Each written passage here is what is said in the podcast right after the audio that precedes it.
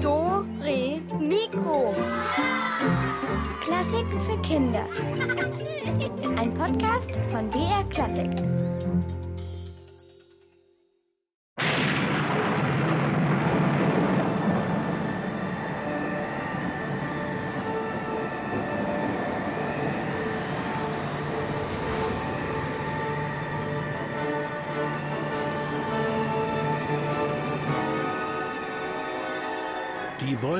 Türmen sich über dem Wasser wie schwarze Mauern, und der Sturm peitscht das Meer. Blitze zucken durch die Nacht. Aber was ist das? Plötzlich ist da ein Rauschen in der Luft und ein seltsames Leuchten. Und sind das nicht die Rufe einer Schiffsmannschaft, die gerade die Segel setzt?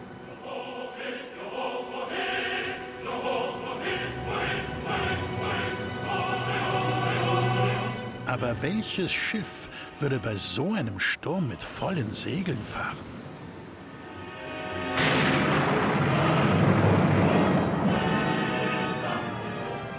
Ein Schiff taucht plötzlich aus dem Sturm auf. Es ist ein schwarzes Schiff mit roten Segeln. Und alle anderen Schiffe, die es sehen, geraten in Panik. Warum diese Angst? Ich verrat's euch. Bei dem schwarzen Schiff mit den roten Segeln handelt es sich um den fliegenden Holländer und das ist ein Geisterschiff. Ich bin die Katharina und ihr befindet euch schon mittendrin in einem neuen Rätselfall. Psst, Geheimnis. Also hier haben wir es wirklich mit einer sehr geheimnisvollen Sache zu tun, einer alten Legende um ein Geisterschiff und seinen verfluchten Kapitän. Und das Komischste ist, dieses Schiff, das wird immer wieder gesehen, über Jahrhunderte hinweg, zuletzt 1959. Und es gibt natürlich eine ganze Menge von Fragen. Was hat es mit dieser Legende auf sich? Worum geht's überhaupt? Und ganz klar die ganz große Frage, wer war dieser fliegende Holländer? Gab es ihn wirklich? Wie immer müsst ihr, um diesen Rätselfall lösen zu können, genau zuhören und natürlich gut mitdenken. Die Sage um den verfluchten Kapitän gibt's auch schon lange. Vermutlich haben sie sich die Seeleute untereinander erzählt, wenn sie gemeinsam in einer Hafenkneipe saßen. Etwa so wie hier im Jahr 1735. Achtet mal beim Zuhören besonders auf so ein pritzelndes Krach-Bumm-Geräusch. Zählt mal genau mit, wenn ihr es hört. Männer, hört mal her, ich hab vielleicht was erlebt. Ich komme gerade von der Ostindien-Route zurück und ich schwöre euch, ich hab ihn gesehen. Den fliegenden Holländer. Es war an diesem einen Abend und ein Sturm kam auf. Das Meer hat gebrodelt. Und dann, ganz plötzlich, war da dieses schwarze Schiff. Das war einfach da. Um den Hauptmast habe ich Flammen züngeln sehen. Elmsfeuer. Das riesige Schiff, es war einfach da. Wie aus dem Nichts. Unfassbar schnell kam es auf uns zu. Aber das Merkwürdigste war, es fuhr unter vollen Segeln, obwohl der Sturm schon viel zu stark war. Die Segel waren blutrot. Oben auf Deck stand der Kapitän, eine schwarze Gestalt, ein riesiger Kerl. Und seine Mannschaft, ich sag's euch, das waren keine Menschen wie du und ich. Wirklich. Ich hab mir das nicht eingebildet, Freunde. Die Mannschaft, das waren Tote. Auf einmal war da ein Beiboot im Wasser, aber ohne Mann, nur das Boot allein. Und das kam auf uns zu, bis es direkt neben unserem Schiff lag. Und dann lag da plötzlich ein Bündel mit Briefen bei uns an Deck. Wie von Geisterhand. Die waren schon ganz alt und zerfleddert. Der Peer, unser Ausguck, der hat sich getraut und einen aufgemacht, weil sein Nachname drauf stand auf dem Brief. Und jetzt kommt's. Der Brief war an Peers Großmutter gerichtet aber die ist doch schon lange tot.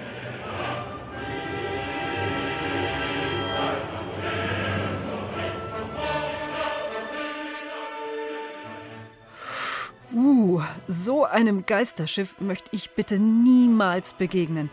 Ist das nicht merkwürdig? Es fährt immer unter vollen Segeln, selbst wenn ein Sturm tobt. Das ist total gefährlich. Und dann diese komischen Flämmchen um den Mast. Elmsfeuer. Das gibt's übrigens wirklich, das Elmsfeuer. Aber was ist das? Ich kann's euch sagen. Das ist elektrischer Strom, fast sowas wie ein Blitz. Bei Gewittern zum Beispiel, da kann es passieren, dass dieses Elmsfeuer um etwas züngelt, was sehr hoch in den Himmel ragt, also Türme oder Gipfelkreuze oder eben Schiffsmasten.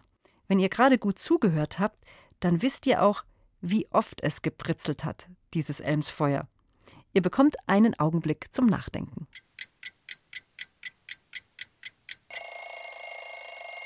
Ganze viermal hat's gepritzelt. Viermal sind so kleine Blitze um den Mast des schwarzen Schiffs gezüngelt. Bestimmt sehr unheimlich in der Dunkelheit. Also ich kann mir das ganz genau vorstellen, wie das aussieht. Hören wir mal weiter, was der Matrose noch so alles erlebt hat bei seiner Begegnung mit dem fliegenden Holländer. Sobald der Peer den Brief in der Hand hatte, war das Beiboot verschwunden und das schwarze Schiff auch. Als hätte die See es verschluckt. Wir haben geglaubt, dass wir uns das eingebildet haben. Und der Peer ist nochmal hochgeklettert zum Mastkorb, weil er schauen wollte, ob er das Schiff oder zumindest das Elmsfeuer noch irgendwo sehen kann. Aber er ist nie im Mastkorb angekommen. Keiner weiß, wie es genau passiert ist. Er hat den Halt verloren und ist aufs Deck gestürzt. Er ist einfach runtergefallen und war tot bei allen guten Geistern. Das war der Holländer und sein Fluch. Wenn der auftaucht, dann geschieht ein Unglück. Die restlichen Briefe, äh, die haben wir verbrannt. Ole wollte sie an den Mast nageln. Das soll ja auch helfen gegen den Fluch. Aber wir anderen fanden es besser, die Briefe zu verbrennen. Weg ist weg. Halt! Stopp! Moment mal. Wie war das jetzt nochmal? Das Geisterschiff hat auch noch Briefe überbracht? Briefe an Leute, die längst gestorben sind? Naja, also irgendwie macht's ja Sinn. Also, wenn die Mannschaft auf dem Geisterschiff schon lange nicht mehr lebt, dann haben die diese Briefe ja auch schon vor sehr langer Zeit geschrieben und sind halt einfach nicht mehr dazu gekommen, sie abzuschicken. Boah, ich finde das extrem gruselig, das Ganze. Aber was war das da mit diesem Unfall von Matrose Peer? Ihr wisst schon, der, der beim Klettern in den Seilen abgestürzt ist. Kann es wirklich sein, dass sein Unfall etwas damit zu tun hatte, dass er den Brief aus der Vergangenheit geöffnet hat? Hm. Tatsache ist, dass sich Matrosen sehr gerne Gruselgeschichten erzählen und vielleicht ab und an auch ein bisschen was dazu erfinden. Für diese halb wahren und halb erfundenen Erlebnisse gibt es sogar einen bestimmten Ausdruck. Kennt ihr den? Heißen diese Gruselgeschichten A. Seemannsgarn, B. Schiffsfallstricke oder C. Lügenzwirn?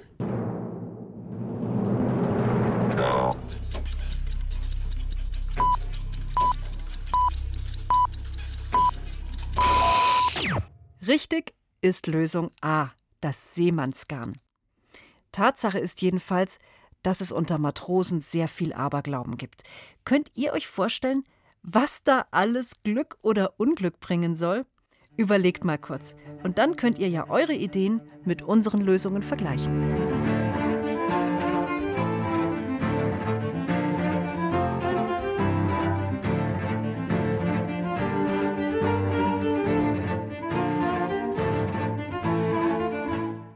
Regel Nummer 1. Pfeifen bringt Unglück. An Bord eines Schiffes wird also nicht gepfiffen. Auf See pfeift nur der Wind. Und wenn ein Matrose pfeift, dann beschwört er einen Sturm herauf. Regel Nummer 2. Keiner an Bord darf grün tragen. Grün bringt Unglück. Grün ist alleine die Farbe des Meeresgottes. Wag es niemals, ihn zu verärgern. Regel Nummer 3. Eine Katze an Bord bringt Glück. Schließlich fängt sie Mäuse und Ratten. Der beste Schutz, dass die Schiffstaue nicht angeknabbert werden. Und dann ist da noch etwas, das ganz wichtig ist für alle Seeleute, nämlich eine gute Tätowierung. Eine Tätowierung, Das ist ein Bild, das man mit Tinte unter die Haut sticht. Und diese Tätowierung, die geht auch nicht mehr weg, die bleibt einem. Die meisten Matrosen hatten zum Beispiel das Bild von einem Anker auf dem Arm, weil das angeblich helfen sollte, dass man wieder gut nach Hause kommt. Es gab aber noch andere Tätowierungen. Zum Beispiel das Bild einer Meerjungfrau. Das soll angeblich helfen gegen Ertrinken. Und dann gab es aber noch etwas ganz Besonderes. Es gab nämlich auch Bilder, die durfte sich nicht jeder machen lassen. Ein bestimmtes Bild musste man sich verdienen. Und jetzt seid ihr wieder dran. Ihr könnt mitraten, welches Bild man sich erst verdienen musste, bevor man es auf der Haut tragen durfte. War das? Antwort A. Ein Affe. Der Affe steht für das flinke Klettern in den Schiffstauen. Nur wer schon mal bei einem ordentlichen Sturm und entsprechendem Seegang in den Seilen geklettert ist, um die Segel zu setzen, der darf sich einen Affen tätowieren lassen. Oder es ist vielleicht Antwort B. Eine Fischflosse? Die Fischflosse, die bekommt nur derjenige aus der Mannschaft, der es schafft, einmal unter dem Schiff durchzutauchen, also die gesamte Breite von Backbord nach Steuerbord. Das heißt ordentlich Luft anhalten. Oder es ist Antwort C. Ein Segelschiff. Nur wer einmal um die Spitze Südamerikas gesegelt ist, darf das Bild eines Segelschiffs auf dem Körper tragen. Denn um Kap Horn, so heißt die Landspitze im Süden von Südamerika, da tosen meistens heftige Stürme und die sind von Seefahrern sehr gefürchtet. Das ist total gefährlich, darum zu fahren. Ja, was stimmt denn nun? Welche Tätowierung muss man sich verdienen? Ist es A, der Affe, B, die Fischflosse oder C, das Segelschiff? Die nächsten paar Sekunden gehören euch. Zum Grübeln. Und? Kommt ihr drauf? Richtig ist Antwort C, das Segelschiff. Das Segelschiff gab es erst für diejenigen, die Kap Horn umrundet hatten. Es war einfach lebensgefährlich, mit einem Segelschiff um Kap Horn zu fahren, weil es da eben gefährliche Strömungen und plötzlich wechselnde Winde gab. Es gibt übrigens auch mehrere Orte in den Weltmeeren, die so einen schlechten Ruf haben, also die als besonders gefährlich gelten. Auch vor der Südspitze von Afrika hat man im Meer viele Wracks gefunden, da sind viele Schiffe untergegangen. Und hier am Kap der guten Hoffnung sind wir wieder bei der Sage um unseren fliegenden Holländer. Es heißt, der verfluchte Kapitän hatte sich mit Gott verdorben. Er soll in einen Sturm geraten sein am Kap der guten Hoffnung, da vor Afrika. Und er wollte das Kap umsegeln, selbst gegen den Willen Gottes. Deshalb muss er für immer auf den Meeren herumirren. Tja, Freunde, manche sagen, er könnte alle sieben Jahre mal an Land gehen. Was weiß denn ich? Mir wär's lieber, er bleibt ganz weit draußen auf See. Denn wenn du den Holländer siehst, dann kommt das Unglück gleich hinterher. Das stimmt wohl. Eine berühmte Holländersichtung war im Juli 1880. Da hat ihn nämlich sogar ein Mitglied der englischen Königsfamilie gesehen. Prinz George, der später zu König George V. gekrönt wurde, der war da unterwegs. Er war da erst 16 Jahre alt und ist damals zur See gefahren. Und er hat das Geisterschiff selbst gesehen und seine Kameraden haben es mit ihm gesehen. Und tatsächlich gab es danach zwei Todesfälle an Bord. Hm. Aber mal echt jetzt. Glaubt ihr solche Geschichten von Gespensterschiffen und so? Mit einer Mannschaft aus Toten? Die Geschichten um Geisterschiffe wie den fliegenden Holländer haben einen wahren Kern. Besonders im 18. und 19. Jahrhundert werden immer wieder Geisterschiffe entdeckt, die führungslos auf dem Meer treiben. Häufig war es bei solchen Schiffen so, dass die gesamte Mannschaft an einer Krankheit oder einer Seuche gestorben ist. Alle an Bord waren tot. Und so trieb dann so ein Schiff so lange über das Meer, bis es schließlich in einem Sturm unterging. Aus Angst, sich anzustecken, war es damals üblich, dass kein anderes Schiff einem solchen Seuchenschiff zu Hilfe kam. Na schön. Die Seuchenschiffe würden zumindest die Mannschaft aus Toten erklären. Leider lebten die Matrosen an Bord eines Schiffes ja früher weniger in Saus und Braus. Sie mussten hart arbeiten und bekamen nur schlechtes Essen. Und dabei sind ganz schön viele krank geworden und viele sind eben auch gestorben. Heute weiß man zum Beispiel, dass eine berühmte Krankheit mit dem Namen Skorbut aufgetreten ist, weil die Matrosen auf ihren Reisen genau was nicht gegessen haben? Jetzt seid ihr noch mal dran. Wurden die Matrosen krank, weil sie Lösung A keine Schokolade aßen oder Lösung B zu wenig Sauerkraut und frisches Gemüse zu essen bekamen? Oder Lösung C fehlte ihnen frisches Brot und sie wurden krank, weil sie immer nur Zwieback essen mussten. Was denkt ihr? Zeit zum Nachdenken.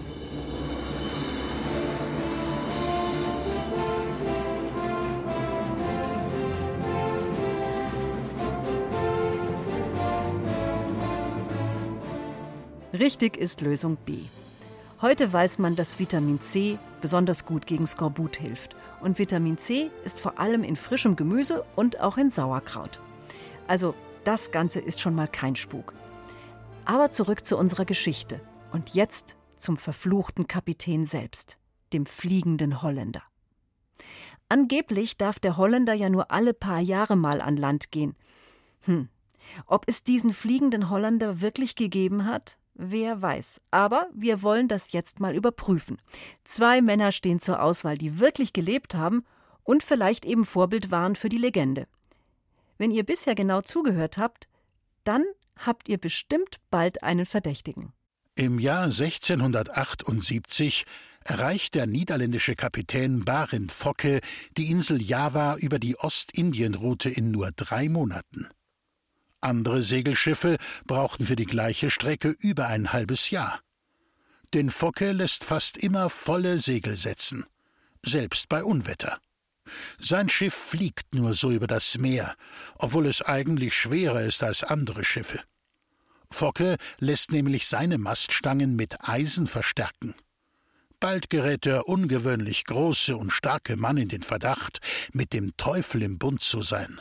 Kein Wunder, er ist bekannt für seine Wutausbrüche, sein lautes Fluchen und sein grobes Benehmen. Eines Tages segelt er in einen Sturm und wird nie wieder gesehen. Das also ist Kapitän Focke. Wir haben aber noch einen zweiten Seefahrer, den es auch wirklich gab und der vielleicht auch als fliegender Holländer in Frage käme. Hört genau zu und sammelt Beweise für eure Vermutung. 1641 versucht der holländische Kapitän van der Decken angeblich das Kap der guten Hoffnung zu umrunden. Ein Sturm zieht auf und die Mannschaft will umkehren. Aber van der Decken schwört, er wird direkt in den Sturm hineinsegeln und das Kap umrunden, auch wenn es bis in alle Ewigkeit dauern sollte. Van der Decken kommt niemals zurück von dieser Reise. So, und jetzt müsst ihr euch entscheiden, welcher der beiden Kapitäne könnte am ehesten der sagenumwobene fliegende Holländer sein. Also wir haben einmal den riesenhaften Kapitän Focke, der so geheimnisvoll schnell unterwegs ist und immer mit seinen vollen Segeln in den Sturm hineinfährt. Oder wir haben den zweiten Kapitän, der in Frage kommt, den Kap-Umrunder Van der Decken. Und der ist auch direkt in den Sturm reingesegelt. Welcher von beiden kommt für euch am ehesten in Frage?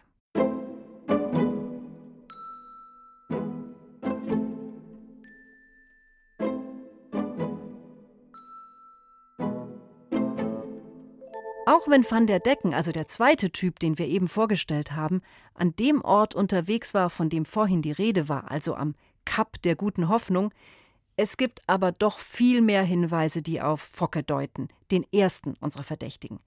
Immerhin fliegt sein Schiff nahezu über die Wellen. Es fliegt eben fliegende Holländer. Das Geheimnis liegt übrigens in den Eisenstangen, die die Masten verstärken. Das ist der Grund, warum dieser Focke sogar bei Sturm alle Segel setzen konnten. Da ist ihm nichts gebrochen, weil die so stark verstärkt waren. Und dazu kommt dann auch noch seine unheimliche Erscheinung. Und, nicht vergessen, er ist ganz plötzlich verschwunden nach einem Unwetter. Wie, was, warum? Wie war denn jetzt die Lösung? Also fassen wir nochmal zusammen.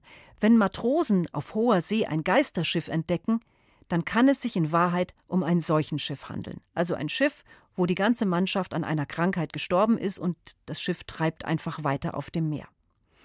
Dann, Es gab einen holländischen Kapitän, der auf einem pfeilschnellen Schiff selbst im Sturm unterwegs war und das sogenannte Elmsfeuer, das gibt's auch in echt und es kann das geisterhafte Aussehen bei so einem Schiff noch verstärken, dass es noch viel gruseliger wirkt. Ich finde, wir haben den Fall sehr gut gelöst. Der fliegende Holländer ist und bleibt eine tolle Legende und nicht zuletzt der Komponist Richard Wagner hat diese Legende unsterblich gemacht mit seiner Oper und mit seiner wunderschönen Musik. In Wahrheit existiert dieses Spukschiff aber nicht. In diesem Sinne, ahoi, macht's gut, ich bin die Katharina und das nächste Geheimnis, das wartet schon.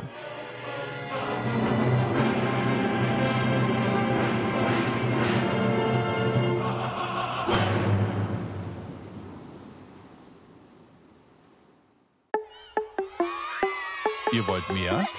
Dann hört doch unsere Hörspiele und Lesungen als Podcast. Geschichten für Kinder gibt's in der ARD Audiothek und überall, wo es Podcasts gibt.